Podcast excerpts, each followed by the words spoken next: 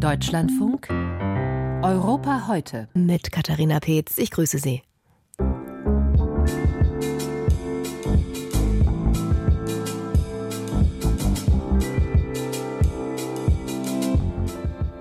Kandidatur bei der Europawahl. Der ehemalige Frontex-Chef tritt im Mai für den rechtspopulistischen Rassemblement National von Marine Le Pen an. Was das für die Chancen der Partei bedeutet, ordnen wir gleich ein. Außerdem Demokratieabbau im Schatten des Krieges, wie es um die innere Verfasstheit der Ukraine steht, besprechen wir ebenfalls. Und wir schauen auch nach Russland. Eine echte Opposition gibt es dort schon lange nicht mehr. Trotzdem wehrt sich eine inoffizielle Bürgerinitiative im Kleinen gegen politische Pläne in einem Park in Moskau.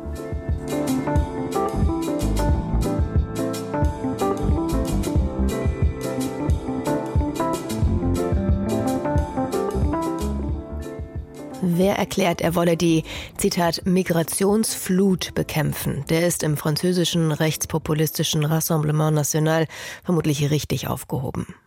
Bemerkenswert ist solch eine Wortwahl allerdings, wenn sie vom früheren Chef der Europäischen Grenzschutzbehörde Frontex stammt. Und gleichzeitig auch wieder nicht so bemerkenswert. Fabrice Leggeri war vor zwei Jahren von seinem Posten als Frontex-Chef zurückgetreten, nachdem wiederholt schwere Vorwürfe von illegalen Pushbacks unter seiner Aufsicht erhoben worden waren. Bei den Europawahlen im Mai will Leggeri nun als Kandidat für die Partei von Marine Le Pen antreten. Mit unserer Frankreich-Korrespondentin Caroline Düller kann ich das nun genauer besprechen. Frau Düller, wie überraschend kam diese Ankündigung von Fabrice Leggeri? Also sie kam schon überraschend. Und zwar hat er es auch angekündigt im Journal du Dimanche. Das ist eine Zeitung, die gewissermaßen ein neues Sprachrohr für Frankreichs Rechte und auch Extremrechte geworden ist. Und in diesem Interview sagt äh, Fabrice Legerie, er wolle die Migrationsflut. Dieser Begriff taucht tatsächlich in sieben Antworten fünfmal auf Bekämpfen. Und Legerie sagt eben, dass der Rassemblement äh, National dafür einen konkreten Plan habe und auch die Kapazitäten, den umzusetzen. Und Legerie hatte ja auch als Frontex-Chef schon eher Hardliner-Positionen vertreten, was den Schutz der EU-Außengrenzen betrifft, war dann 2022 zurückgetreten, nachdem eben das Europäische Amt für Betrugs- und Korruptionsbekämpfung OLAF ein Disziplinarverfahren gegen ihn eingeleitet hatte. Dieser Bericht damals war nicht öffentlich, aber Teile davon hatten europäische Medien publiziert, darunter der Spiegel. Und demnach soll Legerie eben auch von den illegalen Pushbacks, also Zurückweisungen von Migranten an den Außengrenzen gewusst und diese toleriert haben. Legerie selbst weist das zurück und spricht von politischem Druck hinter seinem Rücktritt. Und welche Chancen hat Legerie nun tatsächlich ins Europaparlament gewählt zu werden? Also stand jetzt mit dem Listenplatz, äh, also Platz drei, den er hat, eine ziemlich gute Chance. Zum Vergleich bei den letzten Europawahlen 2019 hatte der Rassemblement National gut 23 Prozent der abgegebenen Stimmen geholt und damit 23 Abgeordnete geschickt. In dem Jahr könnte die Partei ihr Ergebnis bei den Europawahlen sogar noch ausbauen. Ähm, laut aktuellen Umfragen liegt sie zwischen 28 und 29 Prozent. Und in Frankreich ist es so, dass die Anzahl der Sitze dann eben proportional zum Stimmenanteil berechnet wird und diese Sitze dann einfach von oben nach unten auf der Liste vergeben werden. Das heißt, Platz drei ist, stand jetzt, ein ziemlich sicherer Einzug ins Europaparlament für Fabrice Legerie.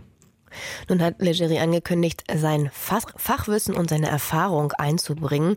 Welche Symbolkraft hat es denn für den Rassemblement National, dass man jetzt denn den ehemaligen Frontex-Chef in seinen Reihen hat?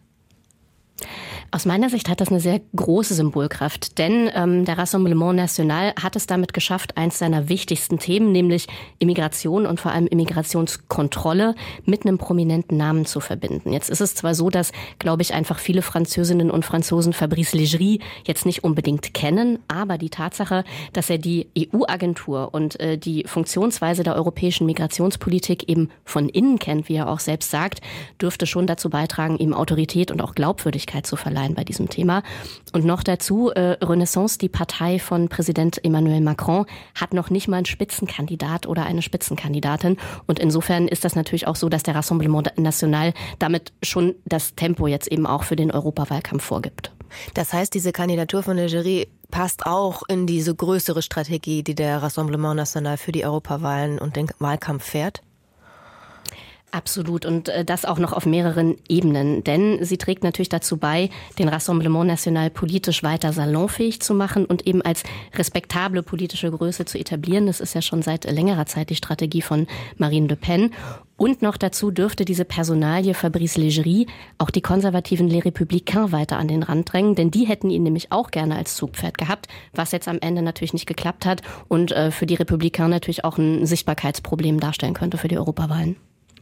Nun wurde ja das Thema Migration in den vergangenen Monaten in Frankreich ohnehin schon sehr intensiv diskutiert. Die Regierung hat schärfere Zuwanderungsregeln beschlossen. Ende des Jahres lag noch mal besondere öffentliche Aufmerksamkeit im Zusammenhang mit illegaler Migration auf der italienisch-französischen Grenze, speziell diese Region rund um Ventimiglia bzw. Menton. Und dahin genau ist Fabrice Leggeri auch gestern mit dem Spitzenkandidaten des Rassemblement National gereist. Können Sie beschreiben, wie die Lage da vor Ort inzwischen inzwischen ist? Also generell ist es äh, tatsächlich sehr, sehr schwierig bis fast unmöglich, an diesen offiziellen Grenzübergängen über die Grenze zu kommen. Ich war selbst Ende Oktober da und habe mir das angeschaut.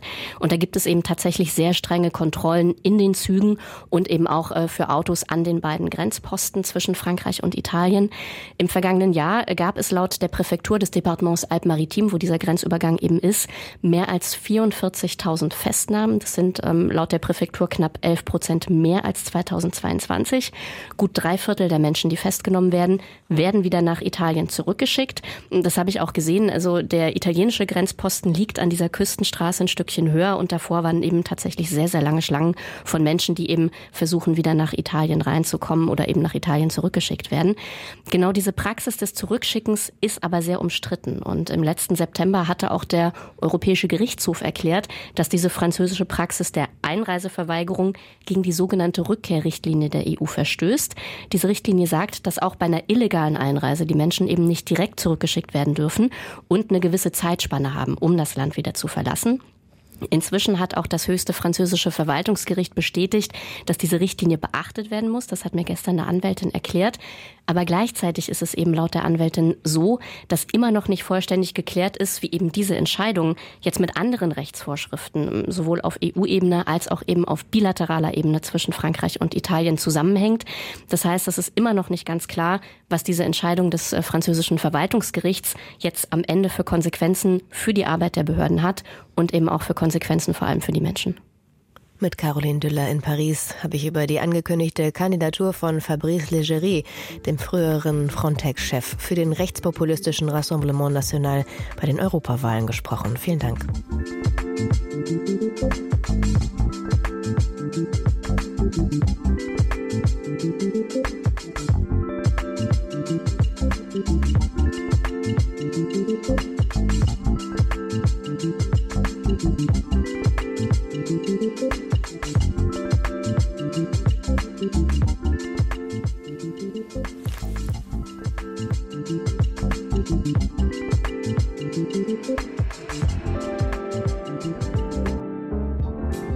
Müssen demokratisch bleiben, weil nicht nur ich, sehr viele überrascht, wenn Medien oder Journalisten, die spüren einen Druck von zentraler Macht.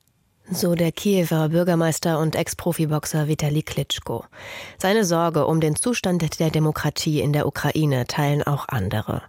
Während Präsident Volodymyr Zelensky international für mehr militärische Unterstützung seines Landes im russischen Angriffskrieg wirbt, wird innerhalb der Ukraine die Kritik an der Regierung in Kiew lauter. Die todesmäßigen Präsidentschaftswahlen im März hat Zelensky wegen des Kriegs abgelehnt, doch auch die reguläre Parlaments- und Oppositionsarbeit ist stark eingeschränkt. Woran das liegt, darüber kann ich mit unserer Osteuropa-Expertin Sabine Adler sprechen. Frau Adler, Kritiker beklagen, dass der politische Diskurs zunehmend eingeschränkt sei. Woran machen Sie das fest? Der sichtbarste Punkt ist der sogenannte Telemarathon. Das ist ein 24-Stunden-Programm, zu dem sich sechs TV-Sender zusammengeschlossen haben, das aber, so der Vorwurf, überhaupt nicht mehr die reale Lage im Land widerspiegelt, sondern im Grunde genommen den Menschen einen Sieg über die russischen Invasoren verspricht, nachdem es aber im Moment überhaupt nicht aussieht. Und die Opposition und auch kritische ähm, NGOs, also Nichtregierungsorganisationen, beklagen, dass sie in diesem Programm überhaupt nicht vorkommen, dass sowieso gegensätzliche Positionen dort nicht abgebildet werden würden. Und dann gibt es den zweiten wirklich sehr heftigen äh, Kritikpunkt, das sind die Militäradministrationen. Die gibt es in fast 200 Städten und Gemeinden zusätzlich zu den zivilen, demokratisch gewählten Selbstverwaltungen. Und da geht es äh, offiziell um den Schutz der Bevölkerung, aber 40 Städte sind so weit von der Front entfernt, dass das Argument nicht ziehen kann. Und das, was die Menschen äh, befürchten, ist, dass ihre demokratische Errungenschaft, nämlich die Selbstverwaltung der Kommunen, das Bürger entscheiden, wer bei ihnen regiert, dadurch ausgehebelt werden soll. Jetzt hat man von außen oft den Eindruck, dieses gemeinsame Ziel, den Krieg gegen Russland zu gewinnen, das eint die Menschen, schweißt sehr zusammen in der Ukraine und überdeckt dann auch so manche Differenzen. Jetzt scheint sich das so ein bisschen zu wandeln und diese Differenzen wieder deutlicher hervorzutreten. Wie äußert sich das? Also es ist absolut richtig, man hat sich in der ukrainischen Gesellschaft wirklich sehr zurückgehalten, dass diese Kritik nach außen kommt, dass, äh, weil man sagt, diese Kritik könnte ähm, die Gesellschaft schwächen. Jeder Streit würde jetzt die Gesellschaft schwächen und das könnte vom Gegner ausgenutzt werden. Aber es gibt einfach zu viele Fälle von Druck auf Medien, zum Beispiel, dass Journalisten nach Investigativgeschichten über Korruption verfolgt werden, dass sie in sozialen Medien verleumdet werden, dass Journalisten belauscht und heimlich gefilmt, gefilmt werden. Es gibt auch Schikanen gegen Unternehmer, auch die häufen sich und die haben es ja sowieso schon schwer, weil ihre Betriebe zum Teil zerstört sind, weil sie äh, keine Arbeitskräfte haben, weil eben zum Beispiel die Männer an die Front müssen. All das wird kritisiert. Und wenn wir auf den politischen und auch den parlamentarischen Alltagsbetrieb schauen, wie, inwiefern ist der eingeschränkt? Der ist ziemlich eingeschränkt. Nach außen, nach innen hin findet Parlamentsarbeit statt, aber zum Beispiel die Sitzungszeiten der Verhovna Rada, die werden geheim gehalten aus Sicherheitsgründen. Und Journalisten dürfen nicht ins Parlament. Das wird total hart kritisiert, weil man den Sinn überhaupt nicht erkennt. Es gab auch lange keine Pressekonferenzen, auch außerhalb des Parlaments, zum Beispiel mit bestimmten Ausschüssen wie Verteidigungsausschuss äh, zum Mobilisierungsgesetz. Aber es gibt Aufzeichnungen der Debatten und auch der Abstimmungen. Allerdings die Sendezeiten wiederum, zu denen diese Debatten gezeigt werden, liegen tief in der Nacht oder so früh morgens, dass es sich eben auch keiner angucken wird. Und die Oppositionsabgeordneten, äh, das ist ein wirklich äh, heftiger Streitpunkt, beklagen, dass sie nicht ins Ausland reisen dürfen. Sie müssen sich jede Auslandsreise genehmigen lassen vom Parlamentspräsidenten Russland Stefanschuk und der erteilt aber die Erlaubnis nicht ohne jede Begründung. Das Ganze landet jetzt immer öfter vor Gericht und es äh, liegt über allem der Verdacht, dass Auslandskontakte eben Sache des Präsidenten sind und nur er diese Auslandskontakte halten soll. Wenn Sie den Präsidenten ansprechen, das sind ja zum Teil ja doch große, große Vorwürfe und große Kritik, die da geäußert wird. Wie reagiert Zelensky darauf? Man muss sagen, diese ganze Debatte fängt gerade an und es ist noch keine Debatte zwischen den Kritikern und tatsächlich dem Präsidenten und seiner Präsidialadministration, die übrigens wirklich viele Entscheidungen an sich zieht, unter anderem auch vorbestimmen soll, wer eben ins Ausland reist oder nicht.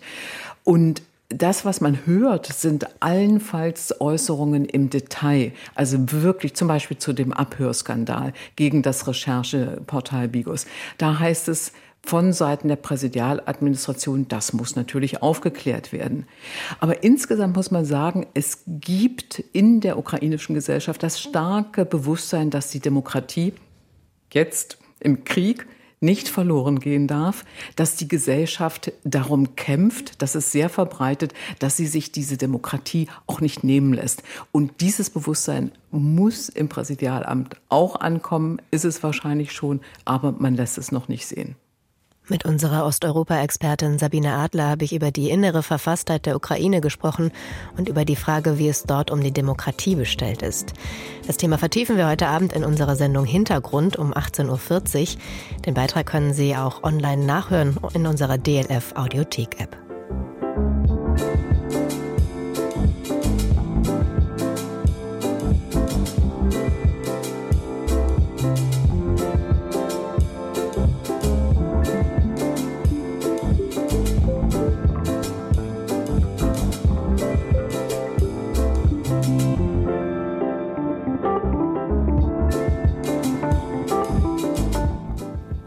Nach dem Tod des prominenten Kreml-Kritikers Alexei Nawalny sind in Russland hunderte Menschen bei Gedenkveranstaltungen für ihn festgenommen worden.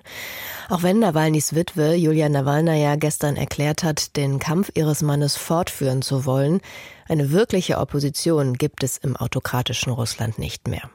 Doch im Kleinen lassen sich Beispiele beobachten, wo sich Menschen der staatlichen Politik zu widersetzen versuchen. Unser Moskau-Korrespondent Björn Blaschke berichtet über den Widerstand einer inoffiziellen Bürgerinitiative gegen den Bau einer Kirche. Zwei Supermärkte, eine vierspurige Straße und mehrere Reihen Wohnsilos bis zu 20 Stockwerke hoch. Inmitten dieses östlichen Moskauer Grau in Grau liegt eine kleine Oase. Der Park in der grünen Allee, fast so groß wie acht Fußballfelder.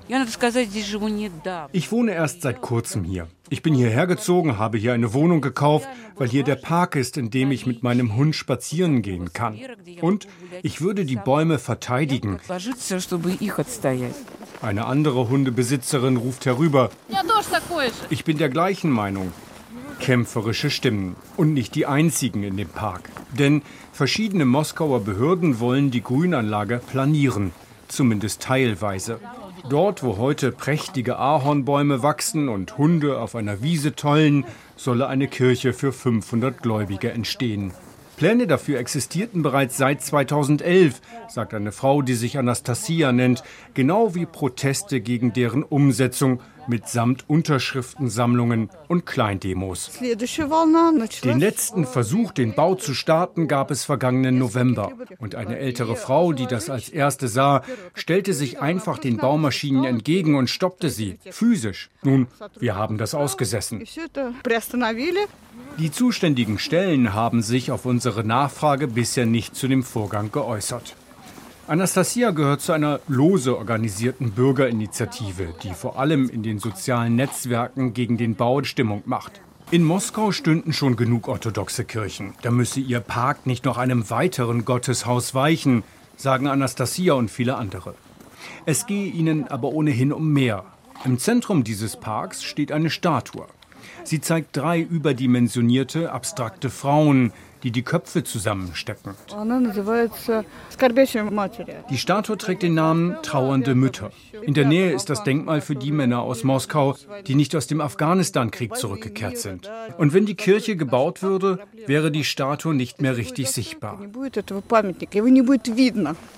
Anastasia fürchtet obendrein, dass die Kirche auch den Veteranen der militärischen Spezialoperation, wie der Krieg Russlands gegen die Ukraine offiziell genannt werden muss, gewidmet werden soll, als Gedenkkathedrale.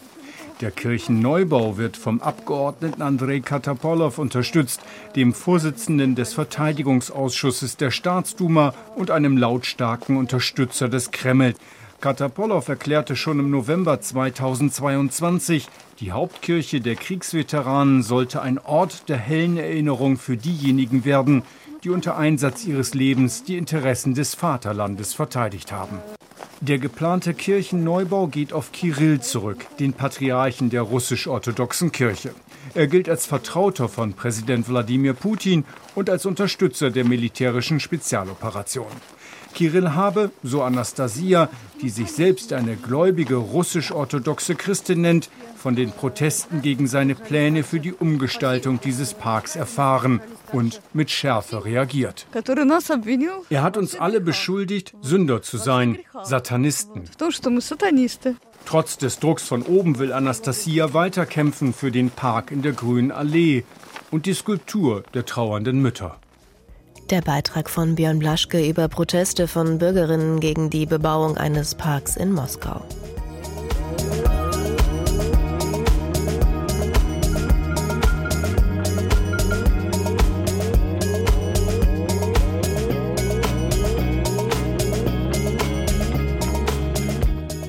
Das war Europa heute.